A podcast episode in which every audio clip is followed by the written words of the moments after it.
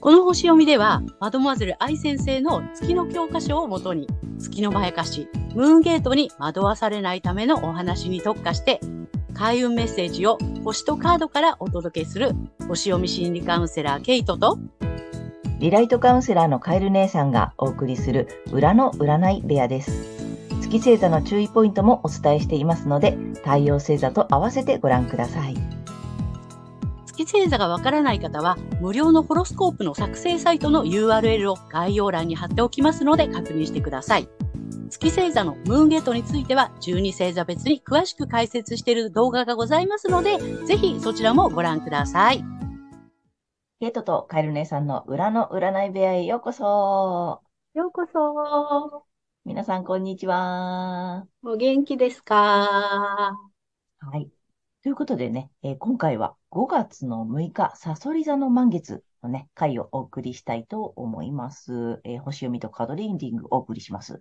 でまずはね、えー、ケイちゃんから星読みの、ね、月の、えー、動向をお願いします。はい。えー、今回の満月は、えー、サソリ座の14度8ハウスというところで起こる、えー、上作満月となります。はい。上作満月っていうのは、えっ、ー、とですね、お釈迦様、まあ、ブッダですよね。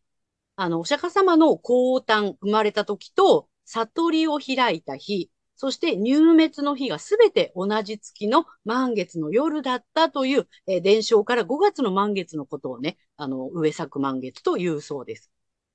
はい。で、このすべてのものの目覚めのために天界から強いエネルギーが降り注ぐとして、えー、京都の鞍馬寺では上作祭が大々的に取り行われるそうです。うん。はい。でですね、月にはパワーがないよって、あの、マドマゼル愛先生はおっしゃってるんだけども、このサソリ座満月はマジカルムーンっていうことをね、おっしゃってました。うん。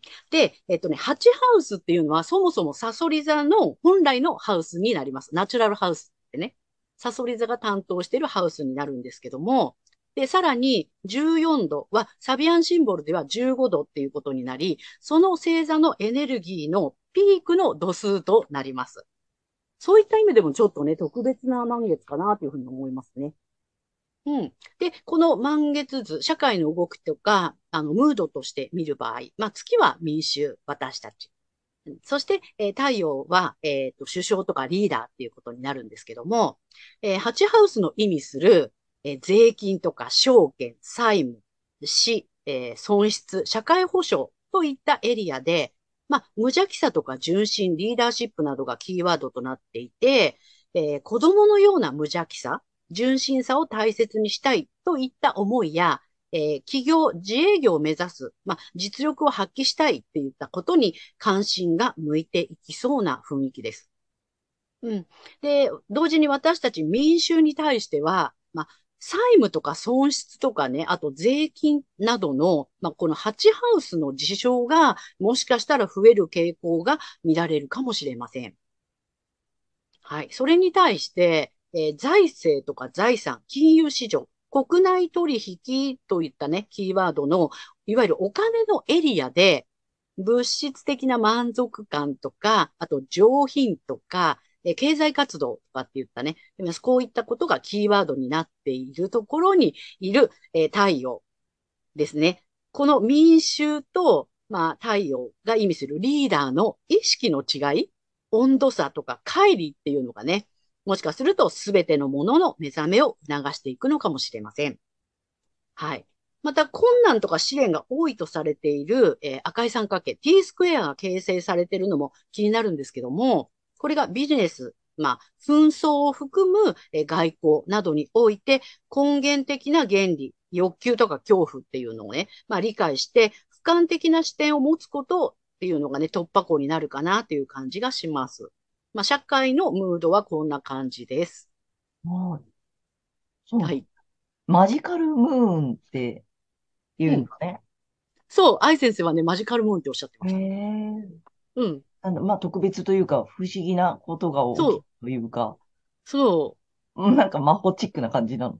そうなの、そうなの。やっぱり特別な満月なのかなっていうね。うん。うん。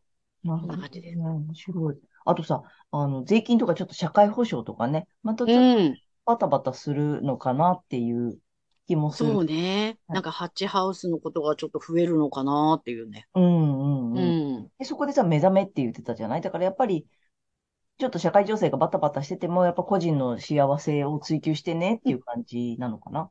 そうだよね。うん。そう、前回の新月とね、うん、まあうんリンクするというか、同じようなこう、促しが来てるかなっていう気はします。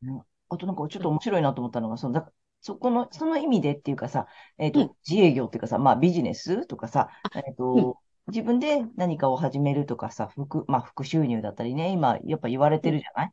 その、うんお仕事持ってても、あの、副業していいよとかさ、なんかそういうことも結構さ、促されてるというか、それで自分の幸せも追求してね、みたいなさ。そう。なんかさ、それこそさ、大人になるとこうみたいのってあったじゃない？こどあの、子供の無弱者は亡くなっちゃって、大人になるってなんかいろんなことを諦めて、なんかね、型にはまるみたいなさ、そんな、なイメージがあったけど、もうこういう風になってきちゃったらもうやってらんねえよみたいな感じで、子供、純真な子供になんか戻ってやりたくないことはやらない、やりたいことやるみたいな感じに、うんもうみんなの意識が変わっていって、で、そういう選択をする人も増えていくのかなっていうね。うん。うん。なるほどね。だからそういう選択してもいいっていうことだよね。そうだね。うんおそらくそういう風に、こう、気持ちがいくんじゃないかなっていう。うん。まあ、そういう度数のところに、あの月はいるかなっていう感じです。うんうんうん。はい。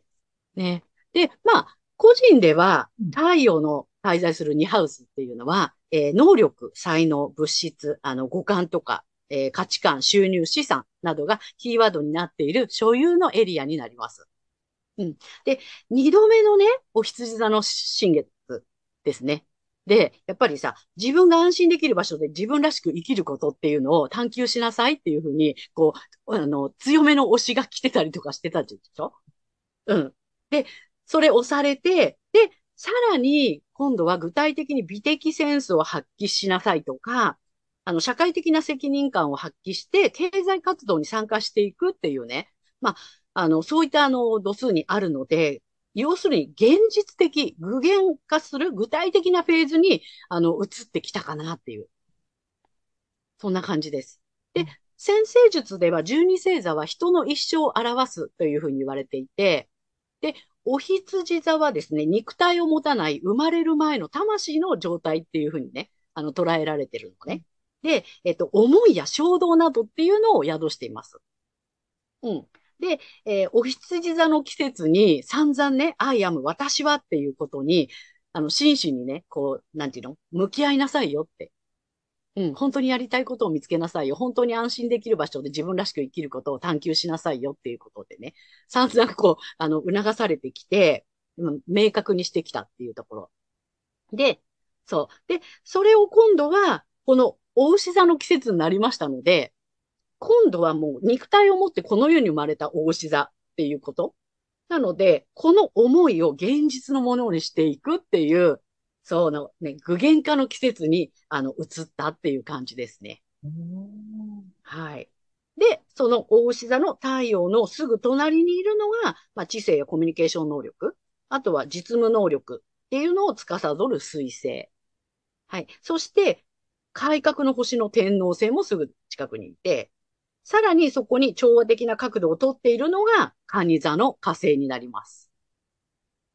はい。で、この蟹座の火星ってね、実はね、少しおとなしめなんですよ。うんうん。な、なんていうのかな。こう、ちょ、ちょっとくすぶっちゃうみたいな感じ。うんうん、水のところにいるので、水星座のところにいるし、蟹座っていうのはね、ちょっと、なんだろうまあ、火星がちょっとおとなしくなるような感じ。うんなので、そうだな、くすぶることもあるかもしれない。あとはちょっとね、あの、感情的になったりするかもしれない。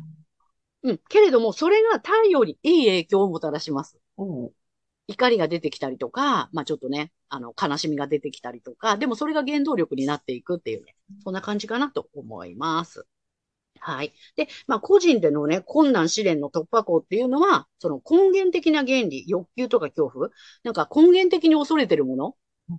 例えば、なんだろうな、あのーんん自由、自由でいたいっていう欲求だとか、それこそ嫌われたくないとか、うん。あの、尊重されないこととか、あの、自由が奪われることっていうね、根源的な人が恐れてること、もちろん命がなくなることなんか、もちろんそうだし、うん、そういったことを理解して、まあ、統合していくっていうね、そういう流れになるかなというふうに思います。なるほど。はい。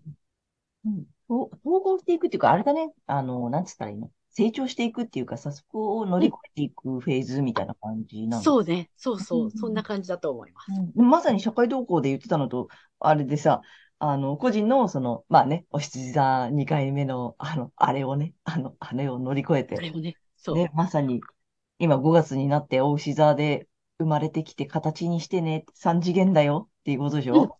そうそえー、で、まあ、うん具体的に活動するなり、そのやりたいことを見つけた、自分を見つけた、うん歩むを分かってきたら、具体的にしてね。で、動きたい人は動いてね。なんかね、うん活動したい人は活動、作り出したい人は作り出す、生み出すとか、なんかそんな時期に来てるよっていうことなんだね。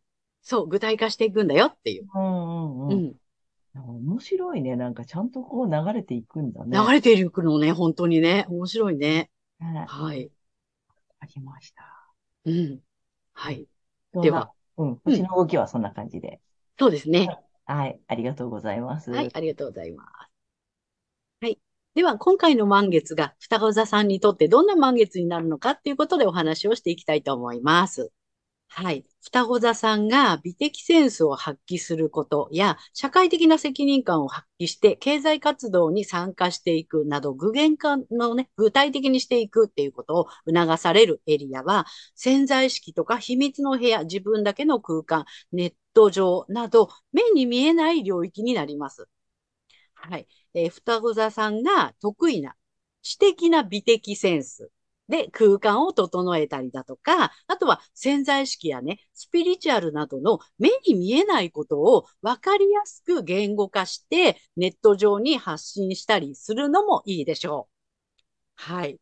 で、さらに双子座さんがこの時期、具体的に知性や実務能力などを発揮していくエリアも同じ潜在意識秘密の部屋、自分だけの空間、ネット上などの目に見えない領域となります。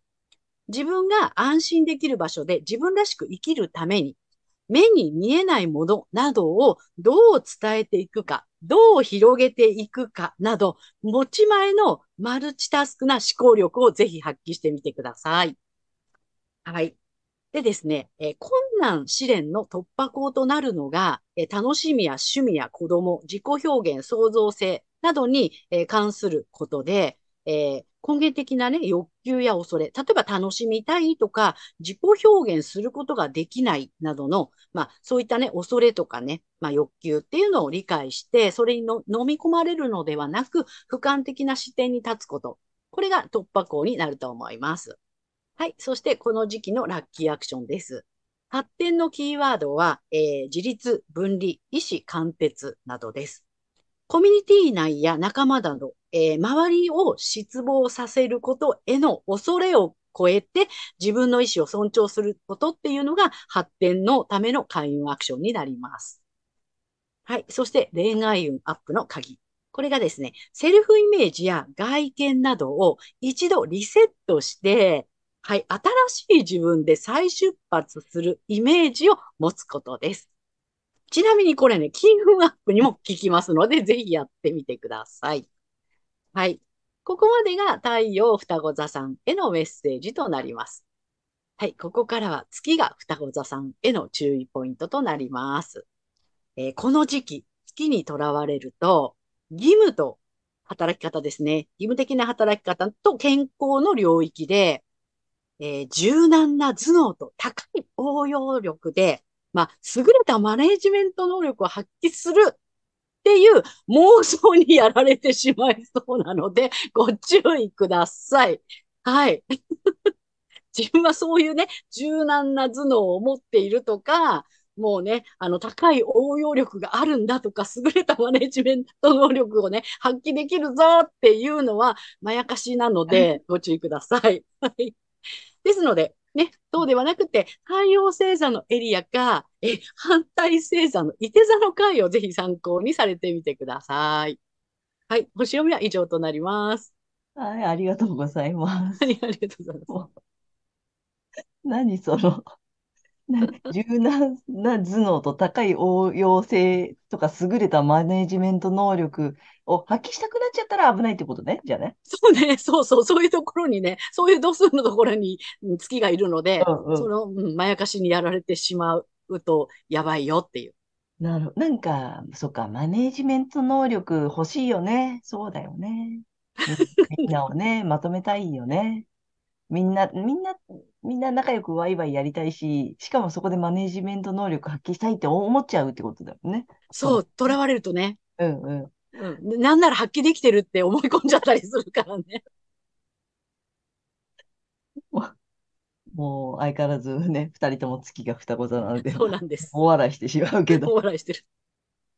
やりそうみたいなね。ありそう、そうそうそう、想像できちゃうよね。なんかねそうなの。わ身にか覚えがありすぎますみたいなね。そうそうそう、わかるーとか。なので、あの、月双子座さんはぜひ気をつけてください。なんかあれだね、でも月、あの、ふ双子座さん、熱湯とかさ、目に見えないものを自分の言葉でとかさ、ねえ、うん。すごいね。ね。でも。太陽双子座さんそれできるからね。うんうんうんで、それをやっていくと、まあ、今回、とてもいいってことよね、その、そうそう、具現化に近近づくというかね。具現化するに近づくために、その見えないものを具現化するというね、さらにこう、あそうそうそうそう。高度だなと思って言言語化していくとかねねうん伝えていくとかね。へえ、なるほど、なるほど。うん。ぜひぜひ、あの、双子座さんもね、そちらの方、あの、チャレンジしてみてください。はい。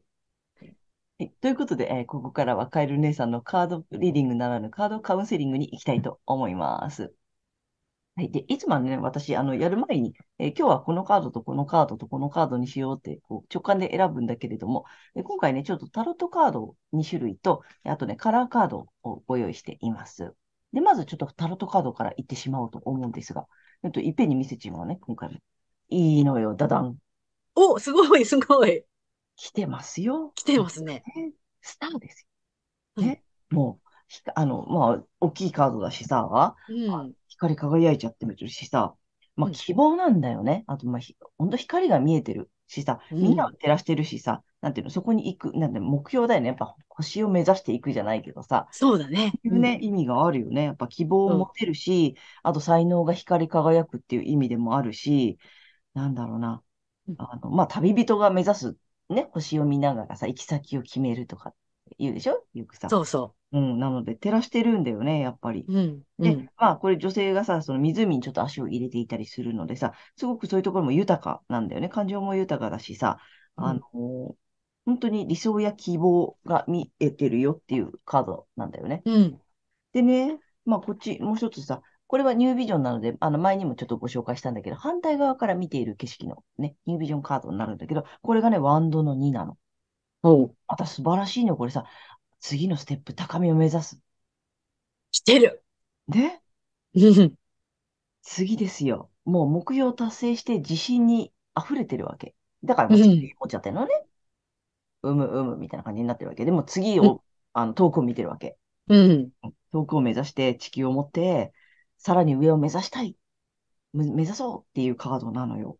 だ到達っていう意味もね、達成、到達みたいなさ。うん。さらに野心が芽生えたりとかってね、そんなこともあります。だからすごくいいんだよね。ね。うん。あと、まあ、実績が評価されるとかね。うん。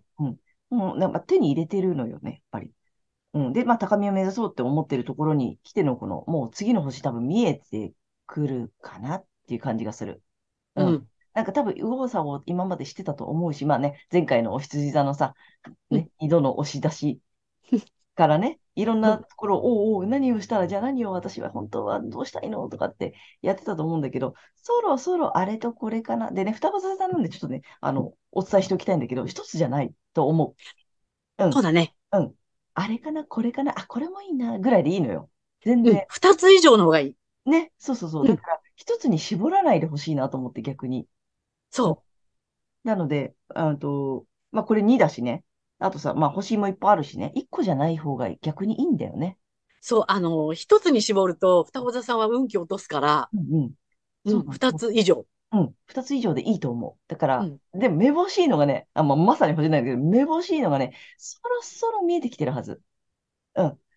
ね、この新月を羊座を抜け、大牛座にやってきたとき、そろそろ見えてきてるから、そのあれをもう同時進行でいこうん。う。うん。で、いいと思う。それを見据えてる。あ、見据えてこっちね。で、えっと、星いっぱいでいい。